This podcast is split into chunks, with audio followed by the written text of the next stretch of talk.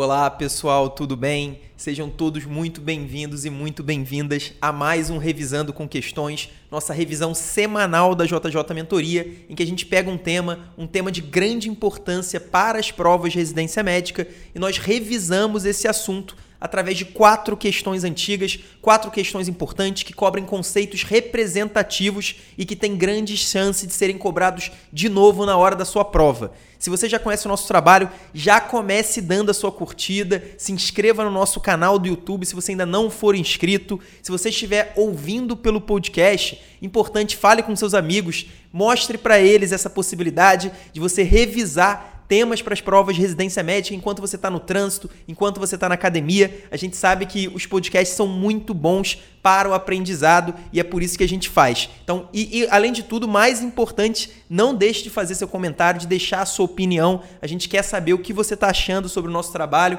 se já te ajudou, o que, que mais ajuda para a gente conseguir realmente produzir o melhor conteúdo possível para você.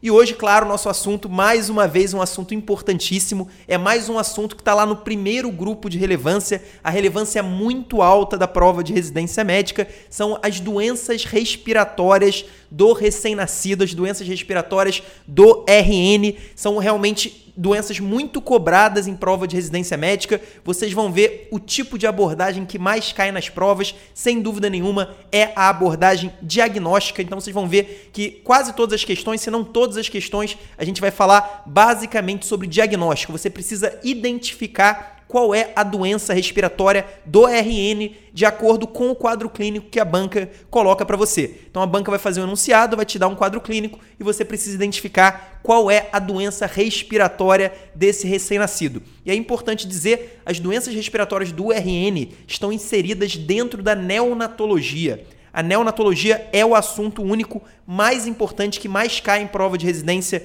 sobre da, da, pediatria, né? Pensando somente na pediatria e dentro da neonatologia, as doenças respiratórias são um dos assuntos mais importantes junto ali com as infecções congênitas. Então, muito importante, preste atenção que eu tenho certeza que isso vai te ajudar na hora da sua prova. Então vamos começar por essa questão, uma questão da UFMT, uma questão que vai ajudar bastante a gente a ter uma noção melhor sobre o assunto, aquele panorama geral, aquela visão geral sobre o tema, aquele típico, aquela típica questão que tem quatro afirmativas e quer saber de você quais estão certas e quais estão incorretas. Então a gente vai começar falando de uma por uma. Vamos dar uma olhada no enunciado. Em relação às patologias respiratórias do período neonatal, assinale as afirmativas. Afirmativa 1.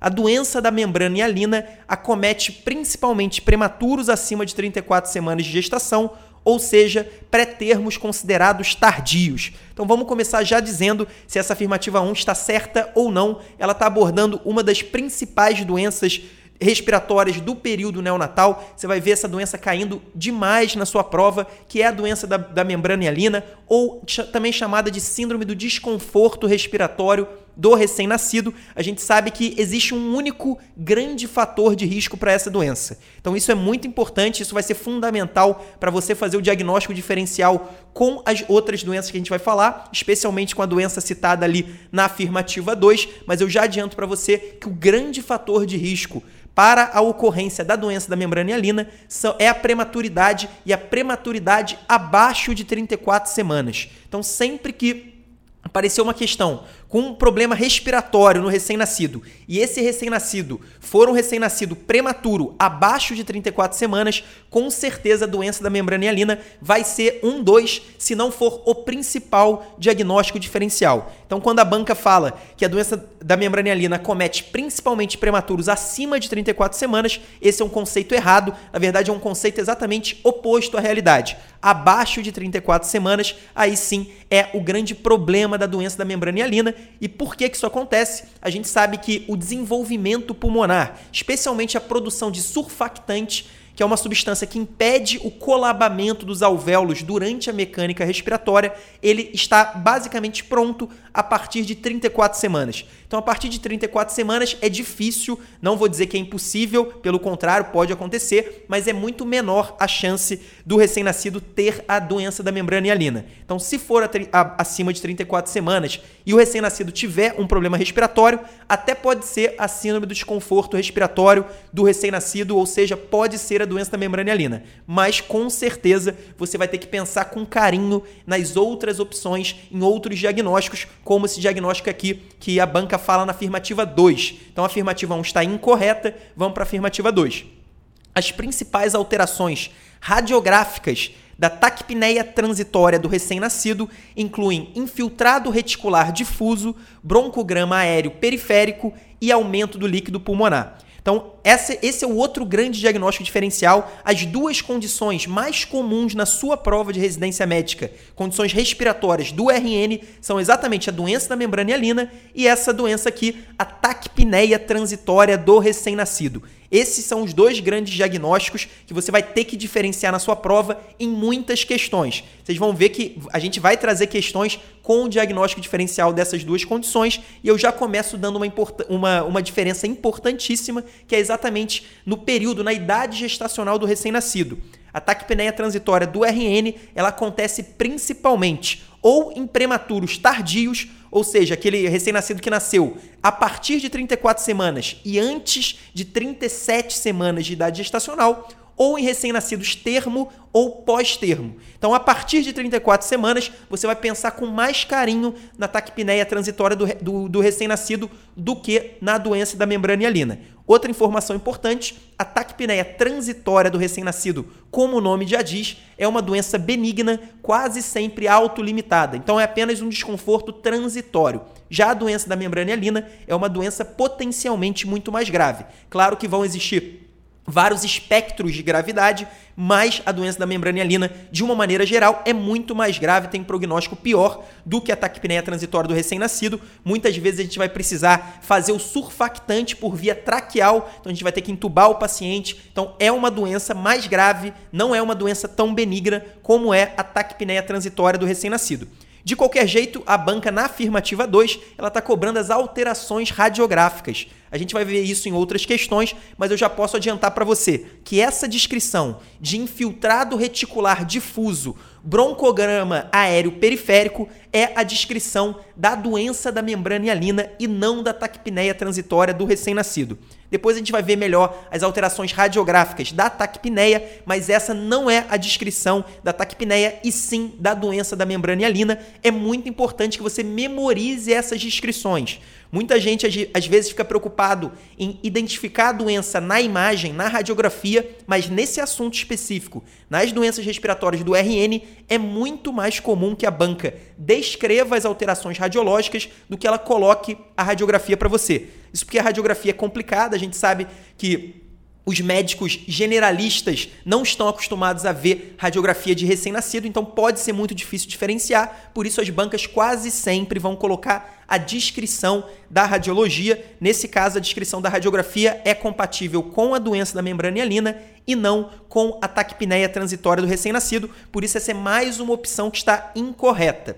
Vamos dar uma olhada agora na afirmativa 3. A hipertensão pulmonar persistente é responsável pelo agravamento de crianças que aspiram líquido amniótico meconial. Então, essa, essa é uma afirmativa que está correta. Essa condição pulmonar do RN uma condição importante, que é a hipertensão pulmonar persistente. Ela está muito associada à síndrome de aspiração meconial e ela está associada na prática, mas ela está principalmente associada nas provas de residência médica quase sempre que cair uma questão sobre a hipertensão pulmonar persistente no RN, isso vai estar tá junto com a síndrome de aspiração meconial. Na verdade, ela pode estar junto com outras condições na prática, né? na prova de residência quase sempre com aspiração meconial, mas na prática ela pode estar associado, por exemplo, a sepse, a pneumonia, né? A, a sepse neonatal é também tem uma associação forte com a hipertensão pulmonar persistente e ela nada mais é do que uma alteração vascular pulmonar do recém-nascido. A gente sabe que no período gestacional, no período intrauterino, o pulmão está preenchido por líquido, então existe uma grande hipertensão pulmonar no período gestacional que é fisiológico.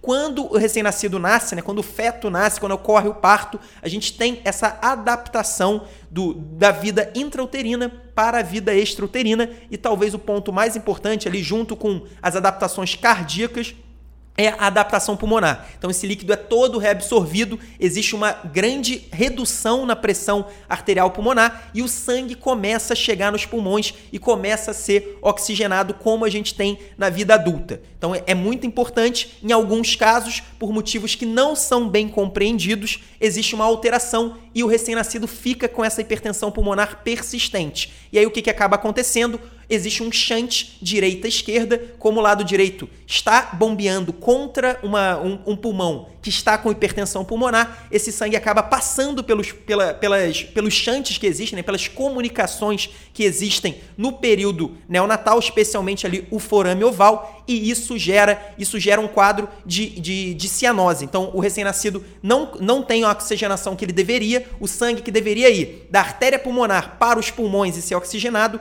ele vai da artéria pulmonar, ele na verdade nem chega na artéria pulmonar, ele vai do ventrículo direito ou do átrio direito para o lado esquerdo do coração. Ou seja, o sangue que seria oxigenado, ele acaba não sendo oxigenado, ou pelo menos parte desse sangue acaba não sendo oxigenada, e por isso o RN começa a ter cianose. A grande, o grande diagnóstico diferencial da hipertensão pulmonar persistente são as cardiopatias congênitas e, na verdade, clinicamente é muito difícil, muitas vezes impossível a gente diferenciar. Normalmente a gente vai precisar de um ecocardiograma para verificar se existe alguma alteração congênita justificando uma cianose ou se é causada por uma hipertensão pulmonar persistente. De qualquer jeito, a afirmativa 3 está correta. Isso é basicamente o que você precisa saber para as provas de residência médica, que a hipertensão pulmonar persistente tem uma forte associação com a síndrome de aspiração meconial. Então, se você encontrar lá na sua prova um recém-nascido com cianose, às vezes até com uma cianose progressiva, pode ter um sopro também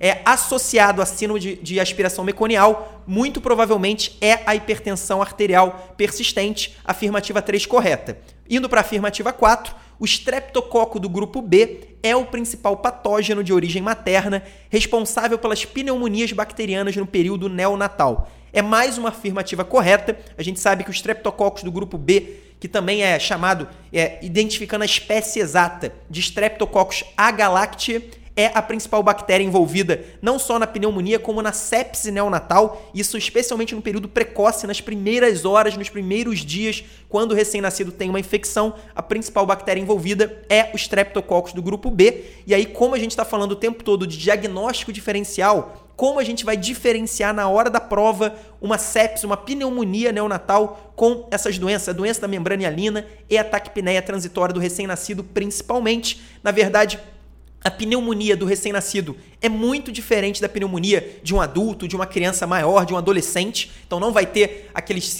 sinais e sintomas clássicos, a febre alta, a tosse produtiva, não é isso. Normalmente na sua prova vai aparecer um recém-nascido com fatores de risco para sepse neonatal. Então às vezes vai ter, por exemplo, uma mãe que teve uma ruptura prematura de membranas ovulares por muito tempo, por mais do que 16 horas. É um, um fator de risco importantíssimo para sepse neonatal. E vai ter o recém-nascido, às vezes com desconforto respiratório inespecífico específico, ele pode ter até períodos de apneia, ele pode ter desregulações na temperatura corporal. Então, uma hora ele faz hipertermia, uma hora ele faz febre, uma hora ele faz hipotermia e ele pode ter também alterações hemodinâmicas, uma instabilidade hemodinâmica, uma hipotensão. Aí sim a gente vai pensar mais numa causa infecciosa, a gente vai pensar numa pneumonia neonatal, mas normalmente não é difícil diferenciar essas doenças respiratórias, doença da membrana hialina, taquipneia é, transitória do recém-nascido com a pneumonia neonatal. Isso normalmente não vai ser difícil na hora da prova de residência. De qualquer jeito, é mais uma afirmativa correta, afirmativa 4 então, com certeza, afirmativa 3 e 4 corretas apenas,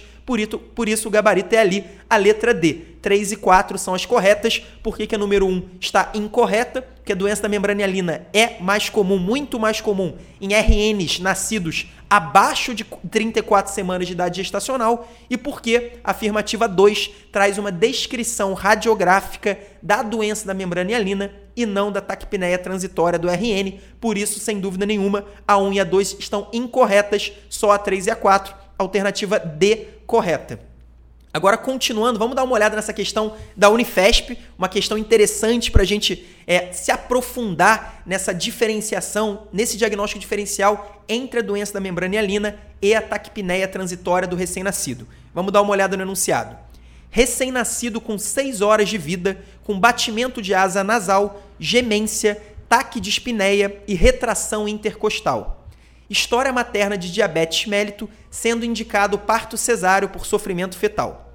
Peso ao nascer de, 2000, de, de 2.640 gramas, idade gestacional de 35 semanas e sexo masculino. Radiografia de tórax com infiltrado retículo granular difuso, presença de broncograma aéreo e aumento do líquido pulmonar. Qual hipótese diagnóstica mais provável?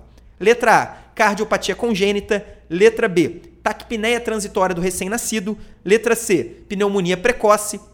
Letra D, hipertensão pulmonar persistente neonatal. E a letra E, síndrome do desconforto respiratório neonatal, que é a mesma coisa do que doença da membrana hialina. Então vocês podem ver pelas opções de resposta que as bancas não têm muita criatividade ao fazer questões sobre esse tema. Basicamente, a banca vai te dar esse quadro clínico, vai te dar a história do paciente, vai colocar alguns fatores de risco para uma doença X, outros fatores de risco para uma doença Y e vai perguntar para você qual é a principal hipótese diagnóstica e as opções sempre vão ser muito parecidas com essa que eu acabei de ler. Então, esse é o tipo de questão mais importante. Para acertar essa questão, a gente precisa ver os principais fatores ali que a banca colocou para gente. O primeiro ponto que chama atenção é que a banca falou que a idade gestacional é de 35 semanas. Eu falei na última questão que a doença da membrana hialina é muito mais comum, o típico da doença da membrana hialina, ela é acontecer em recém-nascidos que nasceram até 34 semanas, abaixo de 34 semanas de idade gestacional. Então, um RN nascido com 35 semanas, no mínimo liga um alerta que pode não ser a doença da membrana hialina. De qualquer jeito, vamos continuar. Outro ponto que a banca colocou aqui, ela falou que a mãe tem uma história de diabetes mélito. Então, é um RN nascido de uma mãe que teve diabetes, que tem diabetes e que, claro, teve a diabetes durante a gestação. E aí é importante, as duas principais doenças, tanto a doença da membrana hialina quanto a taquipneia transitória, elas têm como fator de risco o diabetes, o diabetes da mãe. Então, o diabetes da mãe é fator de risco tanto para a membrana hialina quanto para a taquipneia transitória. Então, isso acaba não ajudando muito a gente. Outro ponto importante, o parto cesáreo por sofrimento fetal. A banca não falou se essa paciente já estava em trabalho de parto quando foi indicado parto cesáreo. A gente pode até inferir que não, pelo jeito que foi escrito, mas de qualquer jeito, quando ocorre um parto cesáreo sem trabalho de parto, então a gestante não entrou em trabalho de parto, o médico indicou, o obstetra indicou uma cesariana eletiva. Esse caso, a gente tem um fator de risco importantíssimo, fundamental para a taquipneia transitória do recém-nascido. Esse é o grande fator de risco, vai aparecer em quase todas as questões de prova que colocarem lá a taquipneia transitória do recém-nascido, sempre que o gabarito for esse, quase sempre a banca vai descrever um recém-nascido que nasceu de cesárea eletiva, sem trabalho de parto. Então isso é muito importante. Nesse caso foi um parto cesáreo. De qualquer jeito, vamos continuar lendo, porque a banca colocou ali a descrição da radiografia de tórax. Eu não sei se vocês lembram da última questão, da descrição da radiografia que apareceu, mas nesse caso a gente tem um infiltrado retículo granular difuso, presença de broncograma aéreo e aumento do líquido pulmonar. Qual é essa descrição? Lembra que eu falei? Essa é exatamente a descrição da radiografia da doença da membrana hialina. Então a banca fez uma questão muito maldosa da Unifesp. Ela colocou duas características compatíveis com a taquipneia transitória. Ela colocou 35 semanas de idade gestacional e também a cesariana, porém, ela no final colocou uma radiografia 100% compatível com a doença da membrana hialina. Quando for assim, a gente sempre vai ficar com alguma dúvida, mas eu sugiro para que você sempre coloque nesses casos o diagnóstico compatível com a radiografia. Então, por isso, nesse caso, o gabarito é a letra E, a síndrome do desconforto respiratório neonatal. É, se você ficou, se você não gostou da do jeito como a banca fez a questão, achou que realmente foi uma pegadinha maldosa, eu concordo. Porém, a minha recomendação para você evitar frustrações na hora da prova é que se acontecer algo desse tipo, a banca colocar uma característica daqui, outra característica de lá, só que no meio dessas características, uma delas for uma radiografia de tórax completamente compatível com uma das duas doenças, com certeza vai na radiografia, que é o que vai ter mais chance de você acertar. Claro que a gente ainda não falou do padrão da radiografia da taquipneia transitória, mas é isso que a gente vai ver na próxima questão. Nessa, o gabarito é a letra E, Síndrome do Desconforto Respiratório Neonatal. Apesar de ser um RN de 35 semanas, é, um, é uma idade gestacional muito próxima ali do que, do que é o comum da doença da membrana hialina. A gente nem sabe se essa idade gestacional foi calculada corretamente, então realmente não dá para discordar da banca. A principal hipótese diagnóstica olhando todas as informações fornecidas, é a letra E. Agora vamos para a questão número 3 da Unesp. Vamos dar uma olhada no enunciado. RN com 36 semanas de idade gestacional, cesárea eletiva, sem trabalho de parto. Mãe saudável e, e com pré-natal sem intercorrências. Um boletim de Apgar 5, 7 e 9 recebeu um ciclo de ventilação com pressão positiva na sala de parto. Desenvolveu distúrbio respiratório precocemente caracterizado por taquipneia e tiragem intercostal. O padrão da radiografia de tórax e a respectiva conduta são. Então não vou nem ler todos os padrões que a banca citou. Basicamente a banca quer saber qual é o padrão da radiografia de tórax e a conduta indicada. Para a gente saber qual é o padrão da radiografia de tórax e a conduta indicada, é fundamental que a gente saiba qual é a principal hipótese diagnóstica. Então, apesar de não ser uma questão que a banca pediu diretamente a hipótese diagnóstica, com certeza saber qual é o diagnóstico mais provável era essencial para acertar essa questão. E na verdade, essa questão não poderia ser mais fácil a gente saber qual é o provável diagnóstico, que a banca dessa vez colocou todas as características compatíveis com a taquipneia transitória do recém-nascido. Vamos lá, o recém-nascido tem 36 semanas de idade gestacional, então ele já está um pouco mais longe ali das 34 semanas. Além disso, a banca colocou que ele fez uma cesárea eletiva sem trabalho de parto. Nesse caso, se não houver nenhuma outra car característica muito forte para te levar para outro diagnóstico, com certeza pode ficar tranquilo que é a taquipneia transitória do recém-nascido e era exatamente esse o diagnóstico da banca. Inclusive, vocês podem ver que o boletim de APGA foi um boletim baixo inicialmente, mas logo depois ele melhorou. Então, realmente, aparentemente não é uma condição tão grave, uma, é uma condição mais benigna, o que também é compatível com o nosso diagnóstico. E aí, dentre essas quatro descrições, há o, o gabarito, o que é realmente que você precisa memorizar para descrever a taquipneia transitória do recém-nascido, é o que está ali na letra C. Uma hiperinsuflação, talvez seja esse o ponto mais importante. Isso é praticamente universal em questões que falem sobre a radiografia de uma taquipneia transitória do recém-nascido, quase sempre vai ter a descrição de hiperinsuflação e esse ponto aqui, que é o derrame intercisural. Então isso é muito importante. Na verdade, o pulmão do, do recém-nascido com a taquipneia transitória do recém-nascido, a taquipneia transitória do RN é um pulmão congesto. Então vocês estão vendo ali a congestão perilar. Na verdade, a fisiopatologia dessa doença é exatamente uma reabsorção insuficiente do líquido pulmonar. Por isso, inclusive, que a cesárea eletiva sem trabalho de parto acaba sendo um fator de risco, porque durante o trabalho de parto é, essa, essa absorção costuma ocorrer. Então, quando a gente não tem o trabalho de parto, isso acaba sendo um fator de risco para o problema. Então, é exatamente isso que você precisa memorizar: hiperinsuflação congestão perilar e derrame intercisural. Se você memorizar essas três características, eu tenho certeza que você não vai errar a questão que cobrar o padrão radiológico da taquipneia transitória do recém-nascido. Se você olhar ali em cima, na letra B, por exemplo, a banca fala no infiltrado granular difuso. Esse é exatamente o, a, a, descrição radiológica da doença da membrana hialina. Na letra D, é, a banca fala na imperinsuflação pulmonar, mas fala também de broncogramas aéreos. Então, essa é a característica da doença da membrana hialina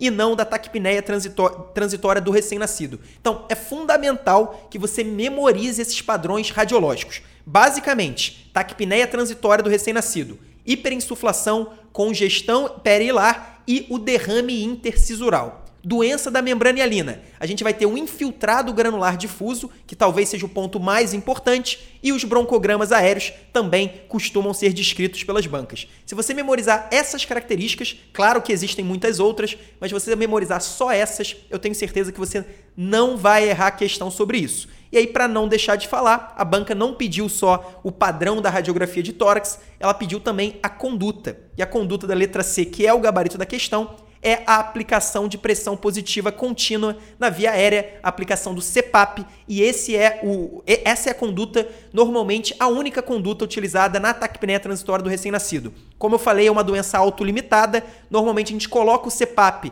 para aliviar o, o, desconforto respiratório e isso vai ser suficiente. Em prova de residência médica sempre vai ser suficiente. Se não for suficiente, provavelmente o diagnóstico está errado. O diagnóstico não é da taquipneia transitória.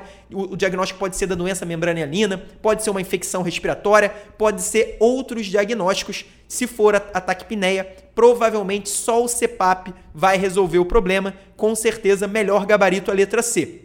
E aí, na letra B, se vocês olharem é, a conduta da letra B, ela fala na administração de surfactante administração de surfactante, como a gente sabe, seria a conduta no caso de um RN com doença da membrana hialina. Como, nesse caso, é a taquipneia transitória, a conduta é apenas a aplicação do CPAP e observação, suporte. A gente pode até suplementar, suplementar oxigênio se for necessário também, mas normalmente só o CPAP vai ser suficiente.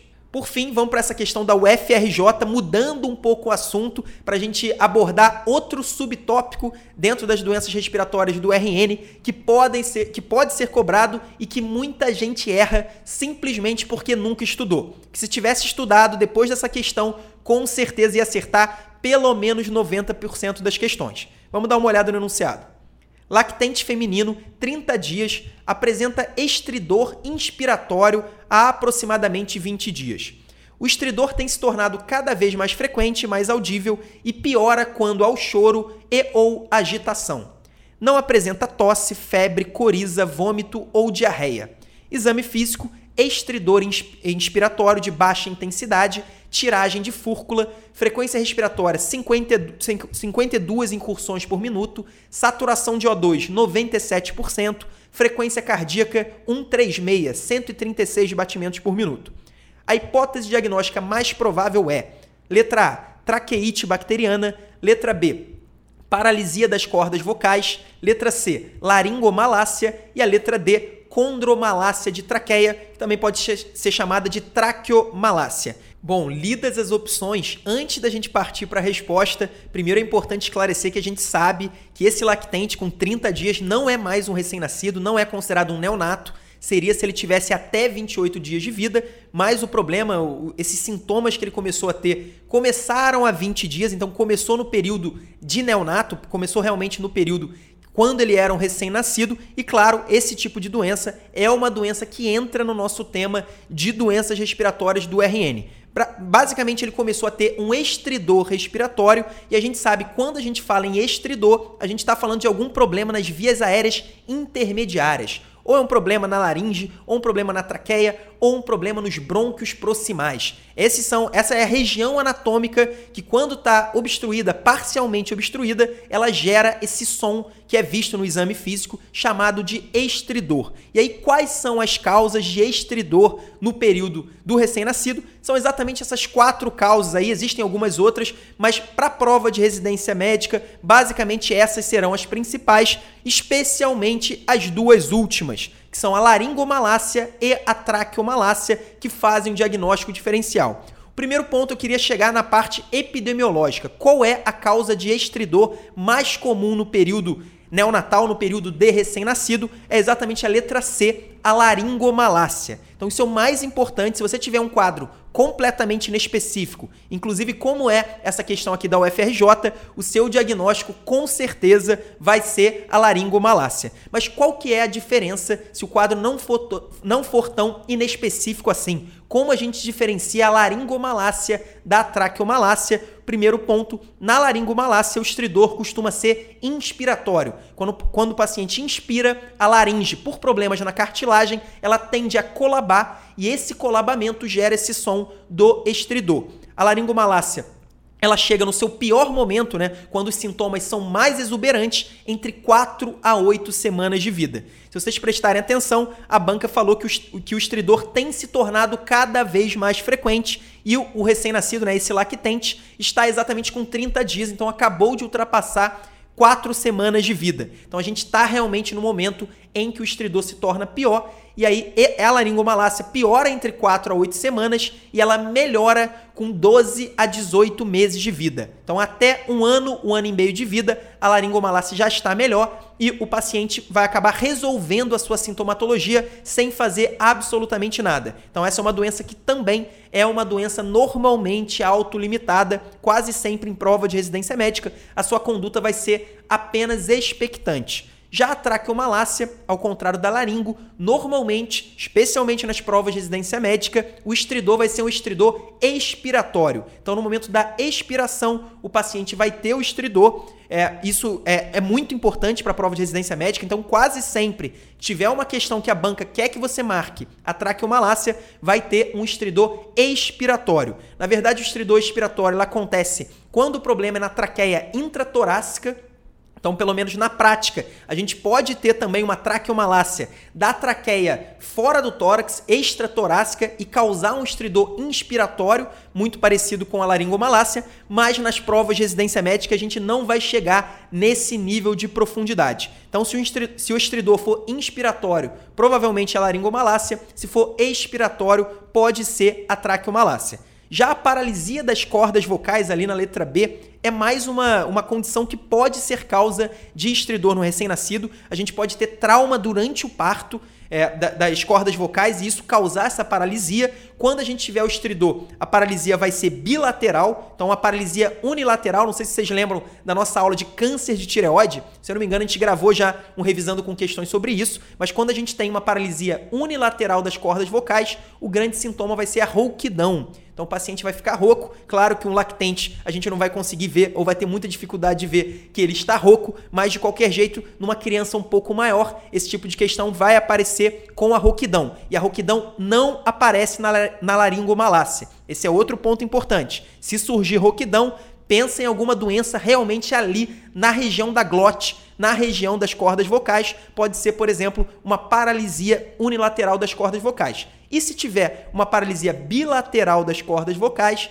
aí o problema vai ser maior, a gente vai ter uma insuficiência respiratória, a gente não teria provavelmente uma saturação de 97%, como a gente tem nesse caso. Realmente, um quadro mais ou menos inespecífico que surgiu com 10 dias de vida, que é exatamente o momento que começa a surgir o estridor na, na laringomalácia, e que foi piorando até o trigésimo dia de vida, muito provavelmente é a laringomalácia. A banca nem pediu que a gente falasse da conduta, mas a conduta vai ser expectante. A gente não vai fazer nada a princípio, a gente até pode fazer em quadros graves, mas quando for para fazer, a banca com certeza vai colocar várias outras características, vai colocar que o recém-nascido está tendo cianose, que o recém-nascido está tendo dificuldade respiratória progressiva, está ficando cada vez pior, mas não é o caso. Nesse caso, a gente tem uma laringomalácia é, num, com uma evolução normal, com uma evolução de piora inicialmente e provavelmente depois da sexta, oitava semana de vida, o recém-nascido vai começar a melhorar os sintomas, vai começar a diminuir o estridor até ele chegar com 12 a 18 meses, um ano a um ano e meio, quando os sintomas, na verdade, os sinais, né, nesse caso, o estridor não é um sintoma, o estridor é um sinal, quando o sinal vai desaparecer. Aí sim a gente vai ter o problema resolvido. De qualquer jeito, é uma questão basicamente para te alertar que existem as causas de estridor no recém-nascido e que a mais importante aqui em 80% das questões vai ser o gabarito, vai ser a sua resposta, é a laringomalácia. Muita gente erra a questão simplesmente por desconhecer completamente o tema, por nunca ter estudado. Bom, pessoal, essas foram as quatro questões de hoje sobre as doenças respiratórias do recém-nascido. É um tema relativamente curto, então a gente conseguiu abordar todas as principais doenças, pelo menos as mais cobradas em prova de residência médica, as que com certeza vão ser os temas mais comuns de questão na sua prova sobre esse assunto. Abraço, até a próxima semana.